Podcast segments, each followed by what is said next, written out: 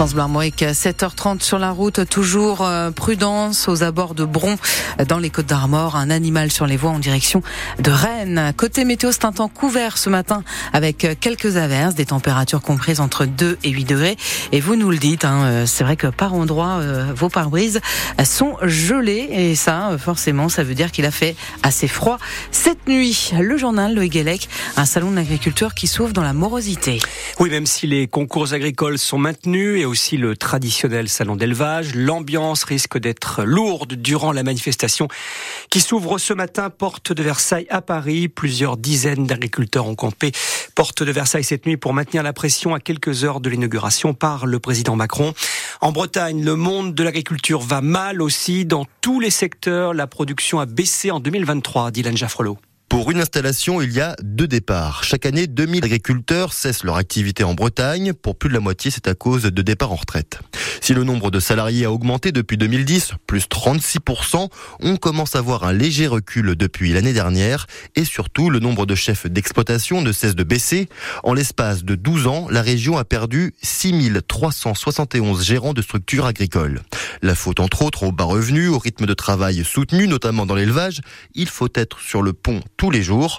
Pour se dégager du temps, les deux tiers des agriculteurs de la région, euh, dans le secteur laitier, ont robotisé leur salle de traite. Mais encore, faut-il avoir les reins assez solides pour investir La situation ne va pas aller en s'arrangeant. Les agriculteurs en exercice sont âgés.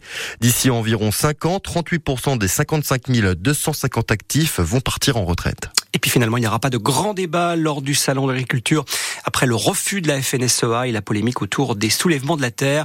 France Bleu en direct toute cette semaine du salon de l'agriculture à Paris. Des automobilistes visés par des jets de projectiles la semaine dernière sur la 4 voies Rennes-Nantes. Plusieurs véhicules ont reçu des morceaux de bitume décollés à hauteur de Noyal-Châtillon-sur-Sèche dans la nuit du 13 au 14 février.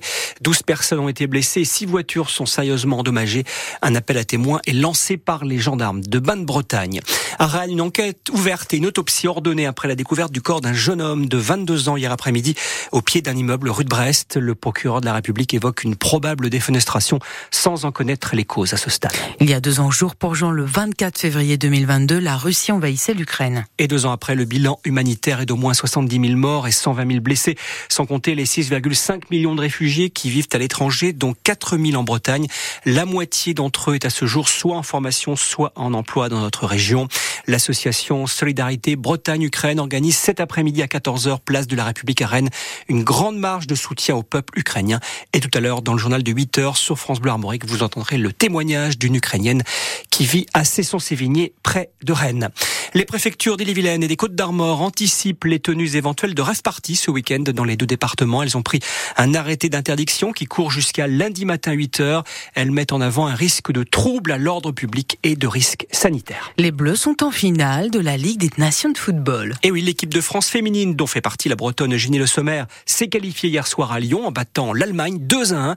Une victoire qui s'est construite en première période grâce à deux buts de Diani et Karchaoui et devant plus de 30 000 spectateurs. Un succès qui ravit le président de la Fédération française de football, Philippe Diallo. Bah, c'est une soirée formidable. On bat le record de spectateurs pour l'équipe de France. Elle bat l'Allemagne. Elle se qualifie pour la première fois pour une finale d'un grand tournoi euh, international. Donc c'est une très très grande satisfaction. Je crois que ça fait du bien à, toutes les joueuses. Encore une fois, nous, ça fait depuis euh, des mois, depuis la Coupe du Monde, qu'on dit que euh, ce groupe vit bien, qu'il y a beaucoup de professionnalisme, beaucoup d'implication. Et, il nous fallait quelque part une victoire qui nous permette de, démontrer que ce qu'on disait en coulisses pouvait se démontrer sur le terrain. Et ce soir, c'est ce qu'elles ont fait. Euh, je pense qu'elles ont fait un, grand match contre une, très forte équipe d'Allemagne. Donc c'est pour ça que c'est une grande satisfaction pour les joueuses, pour le staff, j'ai envie de dire pour tout le football français. Et toujours en foot, il y a de la Ligue 1 euh, cet après-midi, le derby des mal classés, Lorient qui accueille Nantes cet après-midi donc à 17h. Ce soir à 21h, Strasbourg reçoit Brest, le dauphin du Paris Saint-Germain. Hier soir, Lyon s'est imposé à Metz 2 à 1 et poursuit sa remontée au classement avec une dixième place. En Ligue 2 à 19h ce soir, Guingamp se déplace à Bordeaux et Concarneau reçoit Laval. Anatomie d'une chute triomphe lors de la 49e cérémonie des Césars hier soir. Six récompenses dont meilleur film, meilleure réalisatrice pour Justine Triet et meilleure actrice pour Sandra Huller. César du meilleur acteur pour euh, Arié Voltalter pour son rôle titre dans le procès Goldman. Cinq César aussi pour Le règne animal de Thomas Caillet. Une soirée marquée par le discours de Judith Godrèche, devenue fer de lance de la lutte contre les violences sexuelles dans le milieu du cinéma. Et puis ce week-end, c'est le début des vacances scolaires pour la zone B dont fait partie notre académie. Attention, chassé croisé dans les Alpes. Sur les routes ce samedi, Bison Futé voir la journée orange au niveau national et donc rouge en Auvergne. Rhône-Alpes, bonnes vacances si vous partez à la neige ou ailleurs d'ailleurs. Il est 7h36 sur France Bleu Armorique.